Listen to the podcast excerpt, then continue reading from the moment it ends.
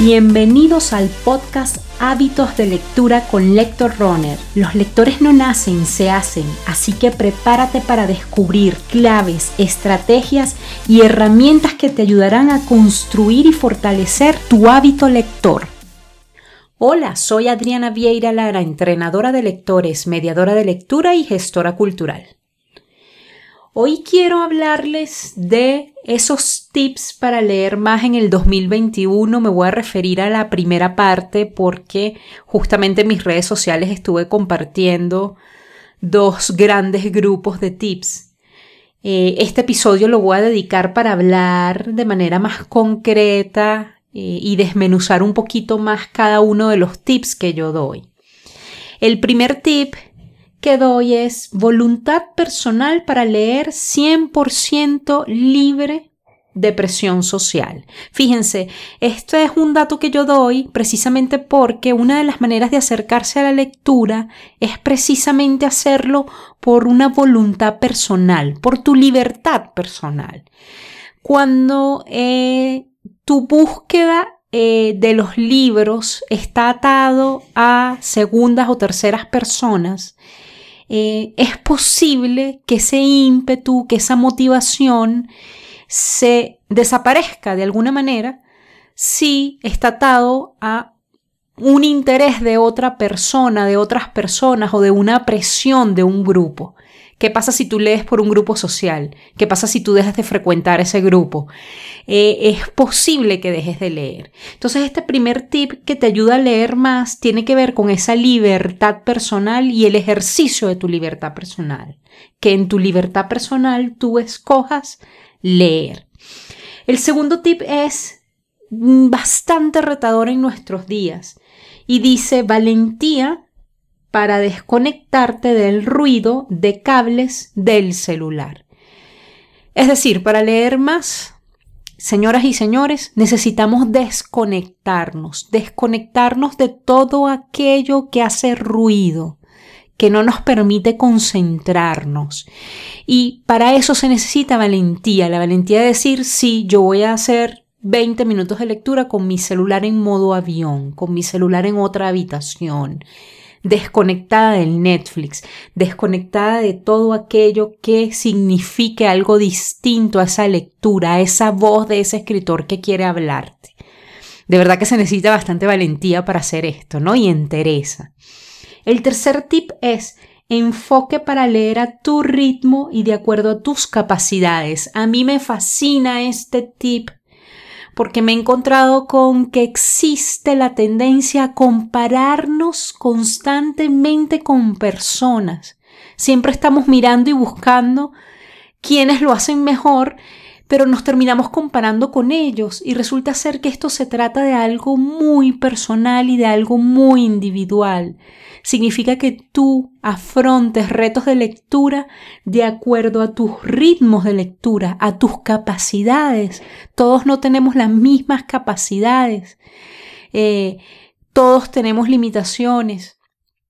Todos tenemos eh, fortalezas y son distintas para cada uno. Entonces, qué bueno sería que tú afrontaras retos de lectura sin compararte con otra persona sino desde tu individualidad, desde tu ser eh, y, tomando en cuenta esas capacidades y ese ritmo de lectura que son tan tuyos. Trata de conectarte con eso.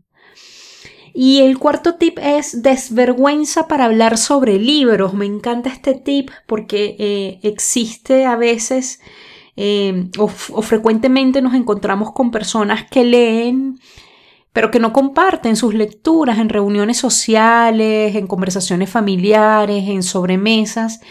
Y eso hace compartir las lecturas, hace que tú hasta repases lo que has leído, fortalezcas eso que leíste, lo verbalices, porque generalmente hacemos la lectura en voz silenciosa. Em, y eso hace que tú, de alguna manera, eh, comiences a esparcir esa semillita en tu entorno del amor por los libros.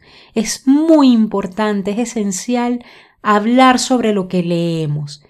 Primero yo diría con, con, esa, con ese interés de reforzar, de fortalecer, de validar esas cosas que hemos leído y nos han llamado la atención. Y segundo, para esparcir esas semillitas ¿sí? que hay allí por el, por el tema de los libros en nuestro entorno. El quinto tip, ya el penúltimo tip que yo doy es empeño para defender con firmeza, diría yo, agregaría allí, tu tiempo de lectura que tú defiendas, que te conviertas en un guardián de tu tiempo de lectura. Esto es un tip muy importante. Aquí quiero hacer hincapié o quiero dirigirle este tip. Es para todos.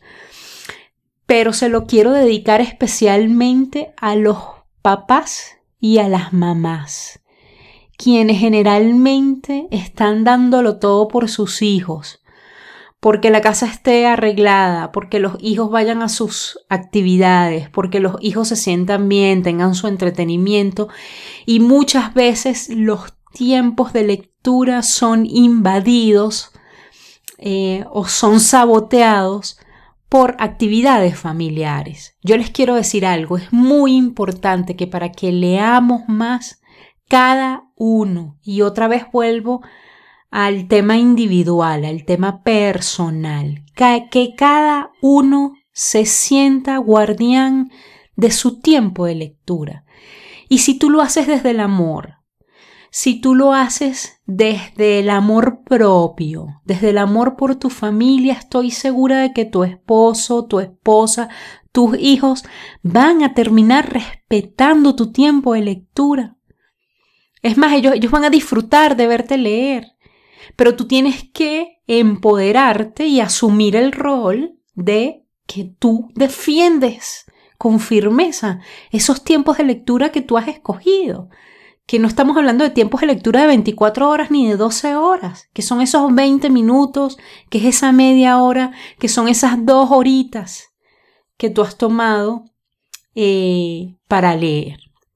Y el último tip que me fascina, me encanta, calma y serenidad para caer rendido al mundo de los libros, que con mucha calma, que con mucho sosiego te dejes conquistar por la magia de los libros. Esto es espectacular, esto es una experiencia que vas a poder vivir y compartir con tus seres queridos, que finalmente te dejes conquistar por esa magia.